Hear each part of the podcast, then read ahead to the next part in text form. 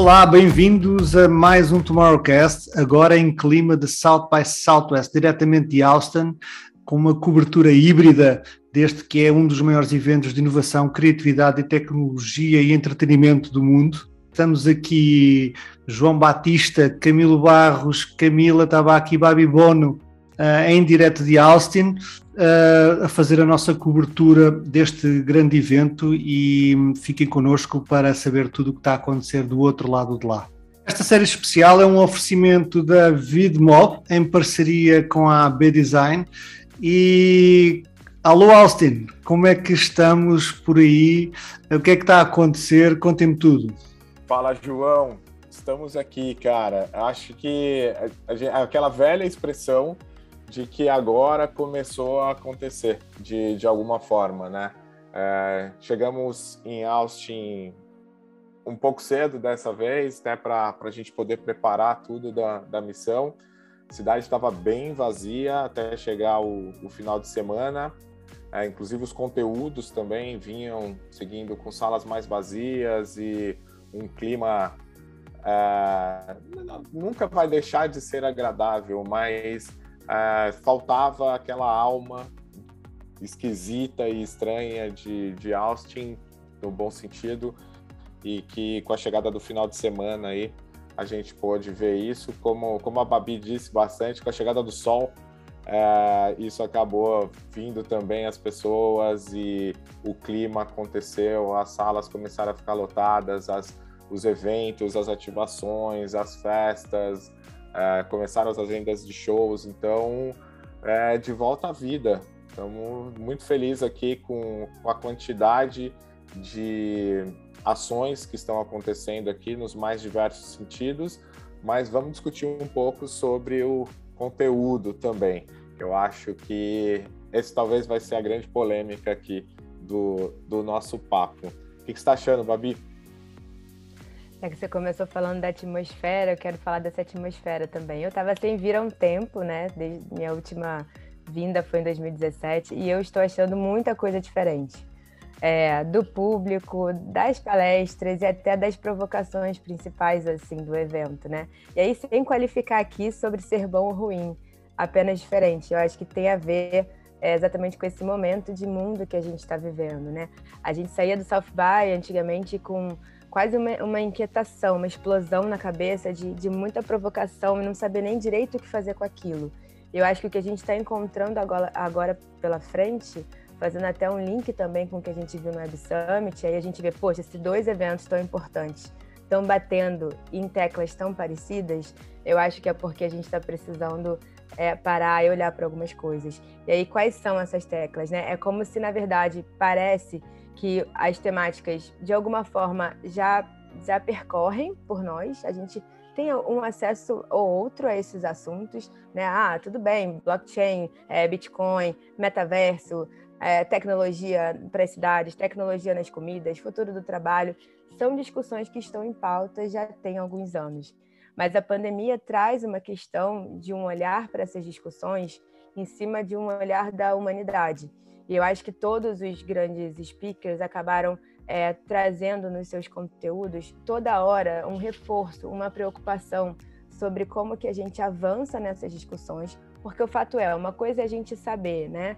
É, ou esses assuntos começarem a serem mais conhecidos. A outra coisa é a gente realmente está aplicando o que a gente está vendo ou o que a gente foi ouvindo de inovação antigamente. Inclusive pessoas que já tiveram aqui no South by antes né, que, que foram é, referência por trazerem assuntos que a gente não conhecia, a gente realmente está aplicando essas coisas, a gente já chegou nesse ponto de, de compreendê-las, e aí a questão da humanidade perpassa por tudo isso, porque não tem metaverso que fique de pé ou que se sustente se a gente não é, conversar sobre o nosso comportamento humano em relação a todas essas coisas. Tá tudo mudando, né? Então, aí quando eu falo também da percepção do público, das ruas e tudo mais, essa coisa do tudo instagramável, dos looks muito montados, é, é, eu, eu senti uma atmosfera um pouco mais alternativa, um pouco mais underground. Agora não eu acho que isso tem a ver com esse momento que a gente vive de mundo, né? Da gente mostrar tudo, da gente é, tá, tá, tá disposto a se colocar de um jeito diferente também em quem somos nós nessas redes sociais. E aí essas discussões estão passando muito, na minha opinião, por comportamento mesmo.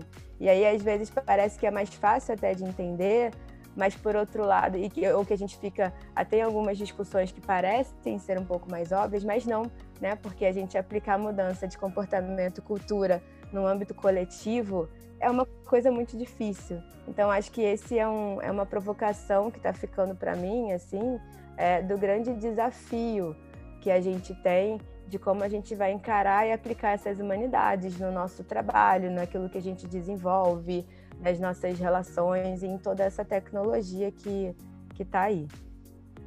Maravilhosa. É, eu acho que teve realmente, a gente conversou muito já sobre isso, sobre como é que está mudando o, o perfil.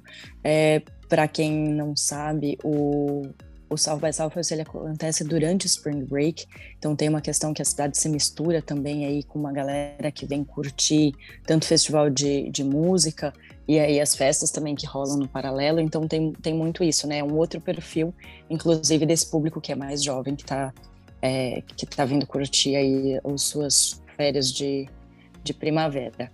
É, mas eu queria começar a falar um pouquinho do conteúdo, e aí para isso acho que uma das coisas que principal eu acabei acompanhando esses primeiros dias foi algumas agendas de games aí. A gente teve a Riot falando é, pelo seu time de Valorant sobre estruturação de, de parcerias, né, de é, relações com produtores de conteúdo para é, valorização aí do game.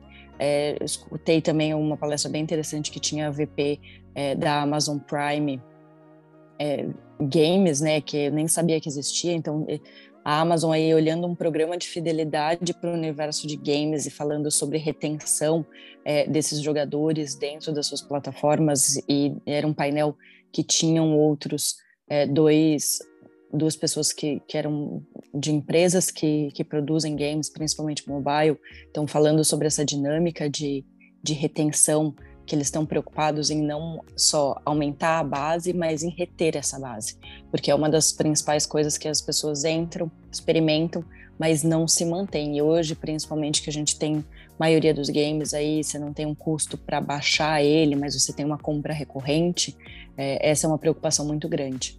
E a última, que até foi ontem, né, que, que assisti, que era falando sobre a, a relação de blockchain e games, como é que o blockchain também muda o mercado de games, trazendo desde play to earn, que é uma, uma nova modalidade que vem surgindo aí, principalmente durante é, a pandemia, ganhou muito destaque. Inclusive, a gente colocou a dica nos nossos posts do, do Instagram, acho que vale, inclusive, reforçar para quem está escutando, vai lá no nosso, no nosso Instagram do, do Instituto, acompanha, porque a gente está colocando muito conteúdo mais detalhado em algumas das principais palestras. É, a gente colocou, inclusive, é, a indicação desse documentário que chama Play to Earn, que estava no Netflix, acho que está ainda, é, e que fala um pouco mais sobre essa modalidade. Então, isso é uma das coisas que, que tem visto com mais destaque nessa agenda, e acho que Vamos aí também falar um pouco das, dos principais keynotes, os principais nomes que, que surgiram. É, para quem não sabe, uh, nós estamos a acompanhar o evento presencialmente, com, essas, com esses três nossos enviados especiais uh, diretamente em Austin, e eu estou em formato híbrido uh, a ver tudo o que acontece ainda na herança da, da, da pandemia online e, e de alguma forma a tentar multiplicarmos e, e recolher, absorver o máximo de informação. Uh, houve, uma, houve aqui o, e pegando aqui no, no, que, neste ambiente de festa que Camila referiu, uh, e agarrando aqui num tema que para mim uh, achava eu que ia contaminar de alguma forma o, os conteúdos desta edição, exatamente esta questão da guerra que está a acontecer, mas a abertura pelo diretor de conteúdo que é o Hugh Forrest, um, ele disse mesmo que exatamente isso, ou seja, é, é estranho, né? é estranho uh, estar num festival que é uma celebração exatamente da criatividade uh, e de repente temos do outro lado do mundo a haver um evento deste género que nos puxa para baixo. Uh, mas pronto, acho que ficou arrumado aí e, e, e realmente e fica, uma, fica uma mensagem que todas as pessoas, tanto na audiência como nos, nas palestras, têm a capacidade de mudar o mundo uh, e é essa um bocadinho que espero eu que seja esta a mensagem que vai daqui uh, na bagagem para, para o futuro mais próximo, para o amanhã e para, para essa transformação. Mas, no entanto, uh, também a, a, analisar aqui algumas, e é uma provocação que eu deixo aqui, e, e, e um de vocês uh, agarre e tente responder, que é se já fica um pouco um, difícil uh, de nós sabermos e evoluirmos no conteúdo, por exemplo, estou a falar da Margaret Verstager, que uma vez mais veio falar destas, destas das políticas e do, das, das big techs e, da, e como ela anda atrás da regulamentação, mas eu já tinha reparado que de ano para ano, uh, cada vez que ela vai ao Web Summit, uh, não evoluímos muito no discurso e agora uh, a conversa que ela teve no South by Southwest é, podia ter sido gravado no Web Summit. Ou seja, eh, isto dá-me a mim um sinal, não é, obviamente, não é um problema de conteúdo, mas é um problema de evolução destes sistemas. Ou seja, não estamos a ter velocidade suficiente, nem energia suficiente para evoluirmos o suficiente para estas pessoas mudarem as suas narrativas. Isto é um bocadinho assustador um, quando estamos 3, 4 anos a ouvir o mesmo conteúdo e não é que o conteúdo não seja válido, mas é que nada está a acontecer com esse conteúdo, por isso é que as pessoas estão a falar a mesma coisa. E portanto, não sei, eu faço eu fiquei com esse sentimento, não sei se algum de vocês está uh, com esse sentimento também, mas depois, no entanto, uh, também vimos a Amy, a Amy Webb, um, aqui a fazer uma projeção de, de três cenários um, muito pouco otimistas, diga-se de passagem, para o nosso futuro, mas a trazer aqui coisas muito engraçadas. Uh, o que é que vocês acham? A gente brincava aqui exatamente sobre isso, assim, que a gente ia criar uma, é, uma análise sobre tudo que a gente vê de tendência e não aconteceu, e tudo que de fato a gente traz como como conversa. Né? A gente fala muito de tendência, e aí até pegando a, uma fala ali, um chart da, da, da M-Web, que tendência nunca é o bastante, né? Então que a gente tem que, de fato, evoluir a partir da, da tendência. E tendências são para isso, né? Não é que aquilo ali vai acontecer, não é previsão de que aquilo vai acontecer, é caminhos que tem, e é isso que a gente gosta, né? Dessa construção de cenários e tudo mas eu acho que tem muito disso é, de fato, João. Assim, a gente tem alguns assuntos que eu não sei se a gente antecipa esses assuntos porque estamos envolvidos, então a gente tem uma expectativa de que eles aconteçam mais rápido, e aí tinha coisa que é essencial que aconteça mais rápido para que o mundo tenha de fato salvação, e outras coisas que não tem por que acontecer mais rápido também, e a gente fica ali nessa, nesse olhar, né? Falar que uma coisa vai acontecer daqui 5, 10, 15, 20 anos é o que a gente deseja daquela coisa. E como é que acho que o grande barato é aquilo que a gente discute aqui toda semana sobre como a gente vai chegar e como a gente vai fazer com, com que isso aconteça. E é verdade, assim, acho que muita coisa, o discurso é o mesmo. É, acho que pouca gente, inclusive, tem a humildade de mudar o discurso quando ele está errado, uh, e a gente vê isso acontecendo de alguma forma também. E outras coisas são superfaturadas, vai, vamos assim dizer. Outra coisa aqui que já virou, não é nem internal joke, é, é, é, piadinha mesmo entre todos nós, assim, que a gente treme a hora que escuta a palavra NFT, a hora que a gente escuta metaverso e tal, porque tudo é metaverso. E aí agora o grande desafio dos palcos em Austin é descaracterizar o metaverso ou de alguma forma ali tirar o glamour do metaverso. Todo mundo entra lá e fala: "E esse negócio aí já acontece faz tempo, esse negócio não vai acontecer, esse negócio é bom, não é bom", mas ninguém de fato está explicando o que é o metaverso, né? O que de fato vai acontecer ali. E ontem acho que a MWeb também foi bastante clara na hora que ela traz que a gente está super valorizando as NFTs ali, que a NFT não é comparável à arte e que ela não vai ter um grande futuro. Então, e aqui a gente vê a cada esquina a discussão de, de NFT. Eu brinquei com a Camila esses dias, que a gente entrou numa porta sem saber o que era dentro da porta, assim, eu falei, obrigado, Camila, me colocou em mais uma exposição de NFT. E é, é isso, assim, você, você tropeça, você cai num NFT aqui. E eu, eu queria, inclusive, falar sobre a hora que você né, falou ali que a Amy é, falou que, que a gente está supervalorizando as NFTs e, e, e, falar um pouco disso. Assim, a gente está tendo algumas experiências aqui de, é, por exemplo, galeria de NFT.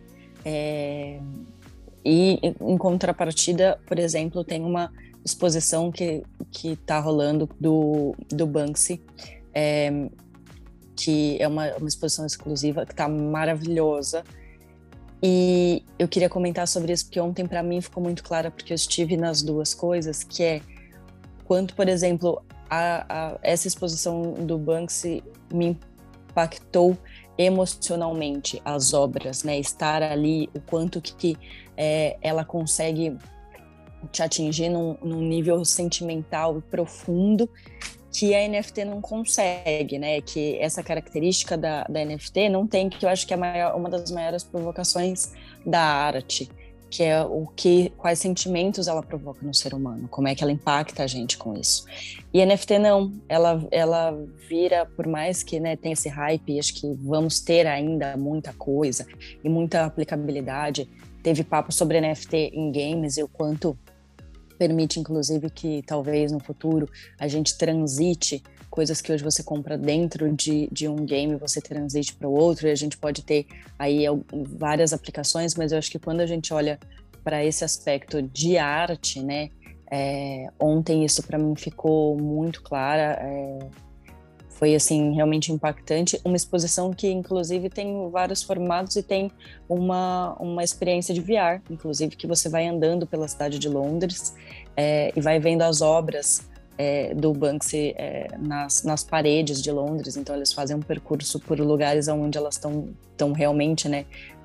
Ele é um, um é, ele é um, um, artista de arte urbana, né? Então as principais obras dele são nas paredes das ruas. E aí fazendo esse tour era uma experiência meio meio fraquinha, mas mas já é uma, uma, uma mistura desses desses universos aí. Falando dessa mistura desses universos, acho que é legal a gente falar então de Web3, que é um outro tema que está super rolando por aqui, e aí tentando fazer um resumo, muito resumo, né? É, a gente viu uma palestra que, assim, ficou um pouquinho mais fácil de entender, porque tiveram até algumas palestras iniciando o que, que significa essa temática, temática, mas quando a gente estava falando de Web 1.0, a gente estava naquele momento da descoberta né, da internet, o que, que a gente estava fazendo ali, para onde a gente estava discando. Quem tem idade aqui vai pegar essa referência da internet de escada. Quando a gente vai para a Web 2.0, a gente está falando de uma era mais social dessa internet, que é quando chegam as redes sociais, quando a gente começa a dialogar ali dentro, né, e se encontrar ali enquanto comunidade. E a Web 3.0, que é a conversa do momento, é onde tudo isso está descentralizado, né, e está muito baseado nesses dados que estão por aí. Então você não é mais dono de nada, está tudo descentralizado. A grande diferença é que agora a gente não está mais discutindo a questão do usuário. Né? A gente usava muito o termo internauta, inclusive, nessa época da Web 2.0. E agora a gente está falando de membro. E aí isso conversa muito com o que a Ká está falando, porque você ser um membro é alguém que realmente atua constrói negócio junto e também lucra com isso. E aí a gente cai na história das, das moedas, a gente cai na história dos NFTs, que é uma comunidade que está aí criando dentro dessa, dessa, dessa plataforma, se remunerando por ela e ao mesmo tempo fazendo com que ela se molde ao que essa comunidade está precisando. Então, né, tanto os jogos, quanto as conversas, quanto os produtos digitais e tudo mais que a gente tem visto, as comunidades estão moldando. A gente ainda está vivendo uma fase de experimentação de tudo isso, mas essa tendência de descentralização com certeza veio para ficar. E quando a gente fala de metaverso, né, a pessoa está imersa nas histórias. Uma vez que ela está imersa nas histórias, ela não é uma usuária então, esse conceito de você ser membro passa muito por isso. Então, é, eu acho que vale a pena a gente destacar essa história de foco nessa descentralização que a Web3 traz. Teve até uma palestra também que o, é, um, dos, um dos membros do Linkin Park participou, E a gente sabe que a, a, cadeia artística é uma das que mais apoia essa conversa do Web3, justamente porque quer estar mais perto dos fãs. E aí a gente falar de, de seguidores, que também é um ruído que acontece muito nessa nossa área para quem trabalha com comunicação, Seguidor não é comunidade, né? Seguidor, número de seguidores, você ter seguidores numa rede social não quer dizer que você tem uma comunidade. Quando você vai para o Web3, aí sim você tem condições de criar uma comunidade. E essa discussão da comunidade, que é uma discussão que está amadurecendo também nos últimos anos, e acho que a gente ainda não está ainda muito preparado para ela, ela ainda está acontecendo de, em algumas bolhas, ela vai impactar completamente a forma como a gente cria experiências, como as marcas se relacionam com as pessoas. Né? Essa, essa nova geração que está vindo aí, já fazendo um gancho também aqui para a gente falar de, de geração Z, é, é uma geração que está co-criando tudo dentro desses ambientes, né? E querem ser vistos como membros dessas, dessas cocriações. Então, isso passa por tudo que a gente está construindo nesse, nesse momento. Sem dúvida. E é engraçado porque a Amy Web traz-nos sempre esse funil, nós já falámos aqui da Amy Web, mas a Amy Web ajuda-nos com casos práticos a explicar exatamente isto que, que, que a Babi estava a explicar, estava a falar da Web 3, eh, nomeadamente, por exemplo, que já existe tecnologia para que um, todos os eletrodomésticos dentro das nossas casas comuniquem com outros eletrodomésticos e eu consiga, de alguma forma, se precisar de mais espaço num disco, se precisar mais memória no meu computador, ir usar a memória do meu vizinho. Portanto, essa tecnologia já existe e será através de uma partilha e de uma, de uma da comunidade e exatamente desta, desta conversa que passa a existir aberta um, que a web 3 vem, vem, vem, vem trazer. Um, mas um, falando de futuros também, uh, Camilo, o que é que você, o que é que você traz? Acho que até pegando o ponto da que a Babi estava trazendo, uma coisa que tem se discutido muito e é exatamente a produção de conteúdo, né? Na hora que a gente fala de, da economia criativa e dessa mudança que a Web3 traz, ou as possibilidades que a Web3 traz de fazer essa equação ser mais fair. E, por outro lado, é, o quanto isso a gente tem que ficar atento por conta desse modelo vir muito para a mão do produtor de conteúdo, e como tudo tem o lado bom e o lado ruim, nem toda a produção de conteúdo é boa. Então, acho que esse é um ponto que tem, tem aparecido bastante na, nas discussões, né? A gente já vem há alguns anos acompanhando ali esse caminhar de que conteúdo bom vai ser conteúdo pago, vai ser conteúdo que a gente tem que pagar por ele, né? E a gente eh, lembrar de talk dos, do CEO do Miriam aqui em, em Austin, no próprio Web Summit, a hora que a gente fala das plataformas de conteúdo como Patreon que a gente viu aqui, como OnlyFans e tudo, aonde o criador ele é remunerado mais diretamente, né? Tem um broker no meio ali, mas ele é mais remunerado diretamente pela sua proteção de, de conteúdo e não pela, pelo consumo do conteúdo dele, que é a lógica de monetização das plataformas sociais hoje, como quem produz para o YouTube, quem produz para para redes de consumo, né? E aí, por outro lado, e isso apareceu inclusive no talk é, do, do Harris, que foi a gente começa a investir cada vez mais na polarização, porque quem está no meio, né, quem está no moderado, não produz conteúdo na velocidade densidade que quem está nos extremos.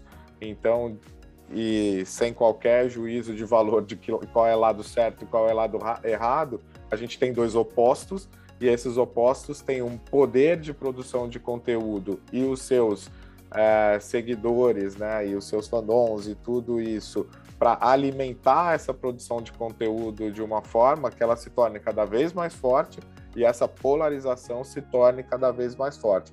Então, aquilo que a gente olha como uma solução tecnológica de uma relação mais fair, ela traz um problema social de novo ali que é mais complicado. Porém, isso tudo dentro de um contexto de Web3, onde a gente está ali talvez buscando quem vai ser o sensor, é, mas a gente começa a trazer sistemas que isso possa ser mais, é, não regulado, eu acho que regulado não é a palavra, mas que a gente tenha uma gestão maior dessa troca de valores e dessa troca de, de poderes.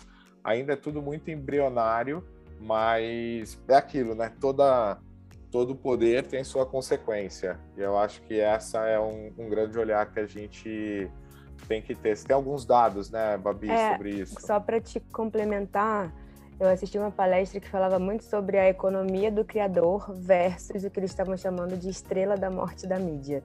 Ou seja, as grandes empresas de mídia, é, até que fomos sustentados por esse modelo de negócio em cima de mídia, de anúncio, de publicidade, e como que todas elas estão encolhendo, principalmente do último ano para cá. E ele falava muito sobre essas, essas principal, tipo, né, o próprio Meta, enfim.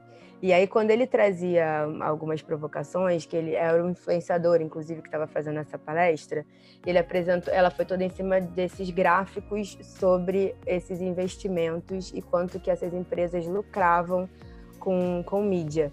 E aí vem uma discussão sobre o conteúdo corporativo, né? O Camilo estava falando do conteúdo, conteúdo corporativo versus esse conteúdo feito por criadores é, HBO, Netflix, é, Amazon, a própria Apple, é, são, são empresas que criam seus próprios conteúdos, mas agora eles estão falando muito sobre como o valor do conteúdo que é gerado por esses criadores está, está impactando completamente esses negócios e não sendo mais fazendo com que ele gire em torno da publicidade. Então, por exemplo, os cinco principais projetos de NFT hoje valem 10 bilhões. Então, tem uma coisa aí da Web3, do Web 2 versus a Web 3, onde esses ecossistemas todos de conteúdo é, que estão se dando, desses criadores, eles também estão virando corporações. Esses criadores também são donos. E aí isso muda muito, né, o que a gente está fazendo. Então, assim, no ano passado, é, foi o primeiro ano que alguns desses criadores, inclusive, chegaram a, a, a ter mais é, impacto de investimento e impacto econômico aqui nos Estados Unidos do que uma dessas grandes empresas. Assim, OnlyFans, por exemplo, faturou 3 bilhões, a gente está falando de Roblox, a gente está falando do crescimento na, da, da NVIDIA, são todos exemplos de economias de criadores. E como que essa história eu acho que vai impactar bastante o que a gente vai ver pela frente. É uma mudança de, de domínio dessa coisa é, boomer, geração X, geração Y, etc. Mas eles falam sobre essa geração Z e geração N também, que é essa molecada, é um menino que está fazendo 600 mil dólares é, quando ele cria roupas para avatares dentro do Roblox. Então isso vai evoluir, está evoluindo. Essa geração está chegando no mercado de trabalho né? A gente, os Y estão virando pais dessa, dessa galera. Então a gente vai começar a ver tudo mudar muito drasticamente com a entrada deles no, no nosso ambiente, porque diferente eu acho do que foi a nossa geração, que foi uma geração muito imigrante digital, que pegou uma curva, é muito exponencial o que essa geração Z e N começa a trazer de, de impacto na forma como a gente está está criando e se relacionando com toda essa, essa dimensão né, de, de, de conteúdo, economia e, e sociedade. Bom, acho que. E aí, gente, o que mais? Acho que, por exemplo, eu queria falar um pouquinho de Maeda, é, trazendo aí uma, uma coisa de que foge completamente, mas assim, é, e para quem nunca viu uma palestra do Maeda, é um desafio em si ver um conteúdo do Maeda que digamos, ele não tem ali só melhor, uma, a melhor oratória possível ou é, maior clareza na, na apresentação, mas ele trouxe, por exemplo, um papo sobre é, resiliência, né? O, o que sendo o grande é, orientador aí da, do, novo, do novo design, né? O, o que é até o nome do report dele novo é resiliência. Ele traz ali algumas questões falando sobre é, sobre cisne negro, mas dentro de uma das metodologias que, que ele aplica. Mas acho que de um modo geral o que ele, ele traz é falando muito que a pandemia trouxe para a gente esse mindset muito forte de da resiliência, da capacidade ali de, né, que antes design era forma e função e como tem uma, uma mudança disso, uma mudança desse, desse confronto, de ser confrontado e, e conseguir construir alguma coisa a partir disso.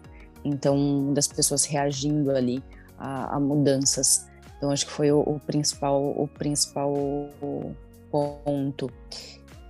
João, quer falar então um pouquinho também do Scott Galloway, que foi um dos principais destaques por enquanto do evento? É, o Scott Galloway vale sempre a pena uh, ver o, até porque as suas previsões, ele, com o seu background marketing, um, fala humildemente sempre o que acerta e no que falha nas suas previsões e tem sempre uma, uma visão muito holística do que é, do que é o mundo.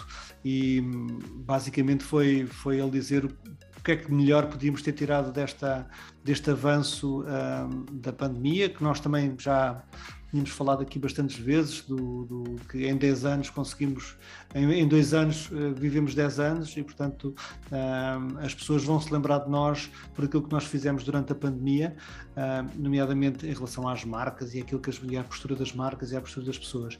Mas houve um momento dentro da, da palestra do Scott Galloway que, que foi muito interessante. O Scott Galloway, para quem não sabe, ele é provocador eh, e gosta de se vestir de mulher uh, numa demonstração de atitude e, e, acreditando ele que estava a descomplicar um tema um, e ele é perfeitamente hetero, pai de família, tem dois filhos, casado, uh, e de repente da plateia levanta-se o pai de um, de, um, de um miúdo que sofre de bullying e transexual e pediu-lhe, por favor, um, para ele deixar de se vestir de mulher, porque hum, na visão dele ele podia achar que estava a fazer o bem, mas isso apenas estava a catalisar mais bullying eh, e era uma forma de, hum, de o filho de, dessa, dessa pessoa que se levantou na plateia ser, continuar a ser gozado e ser agredido na escola. Uh, foi um momento delicado, mas que o Scott Galloway parou para pensar e disse que eu vou parar de fazer isso.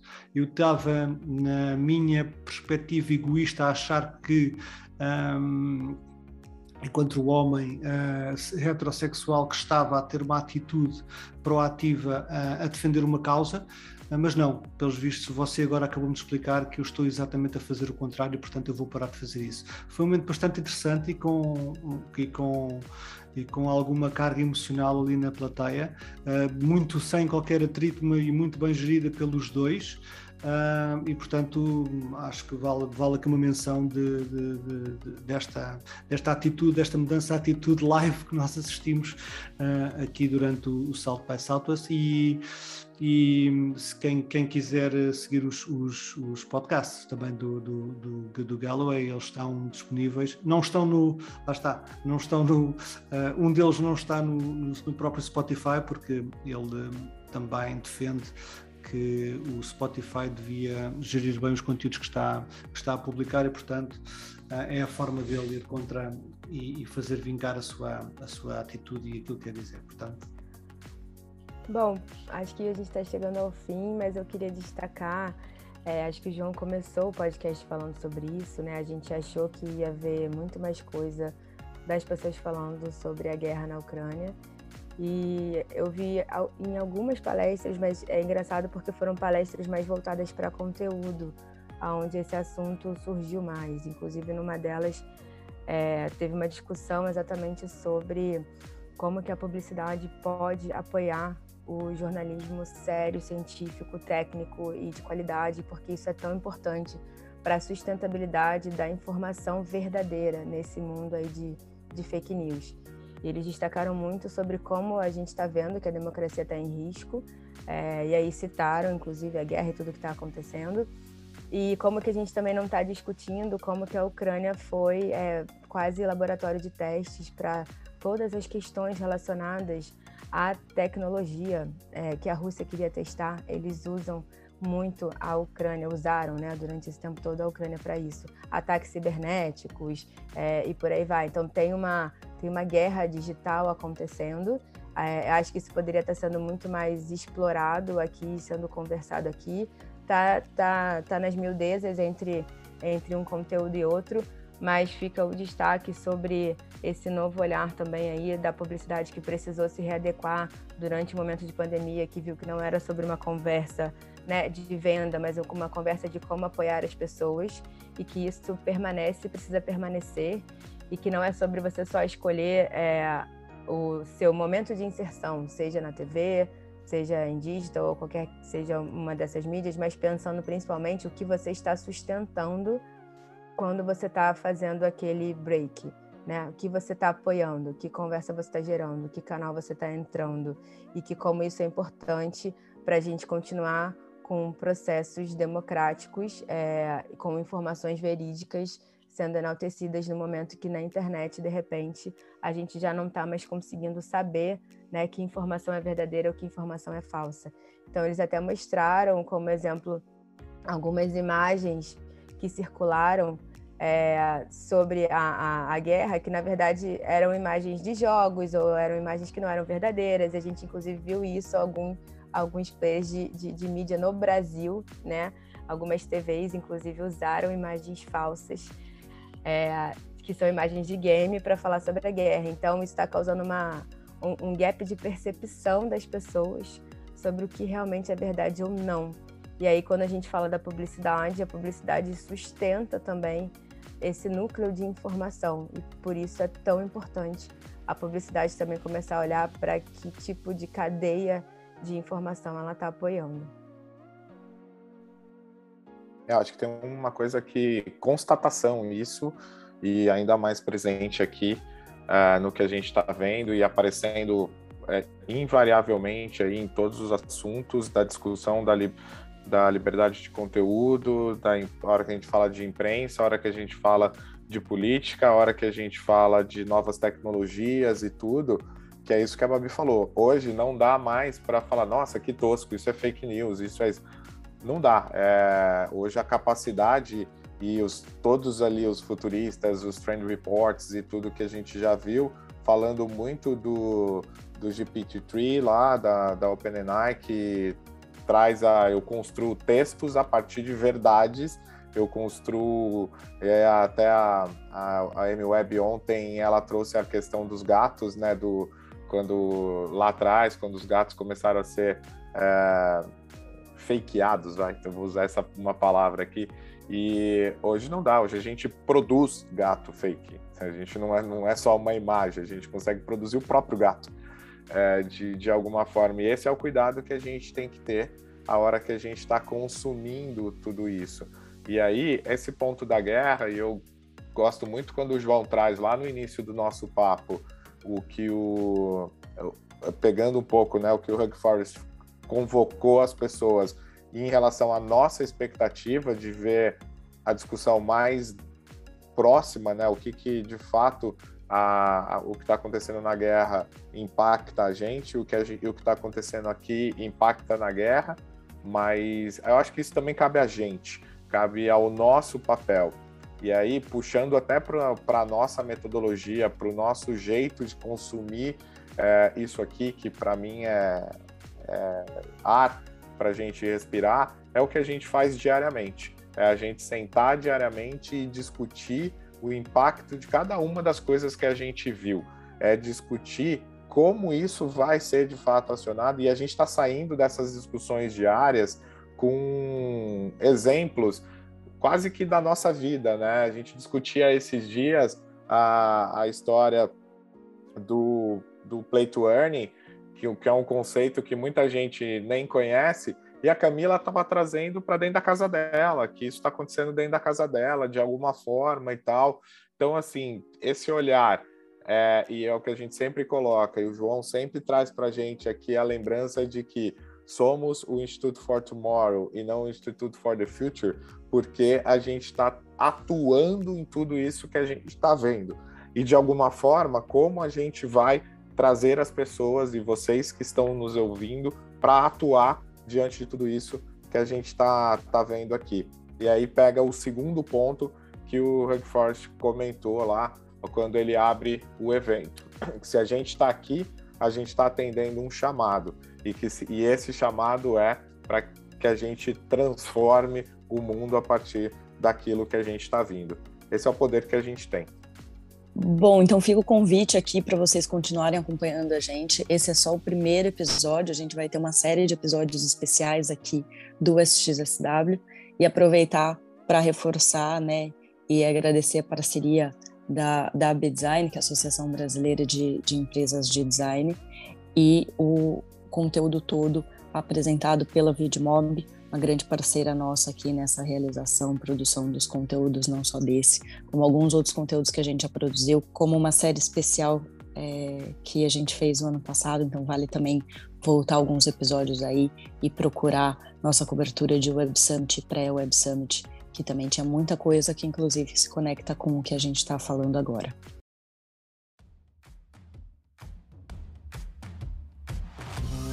Então é isso, gente. Até o próximo episódio. Um grande abraço.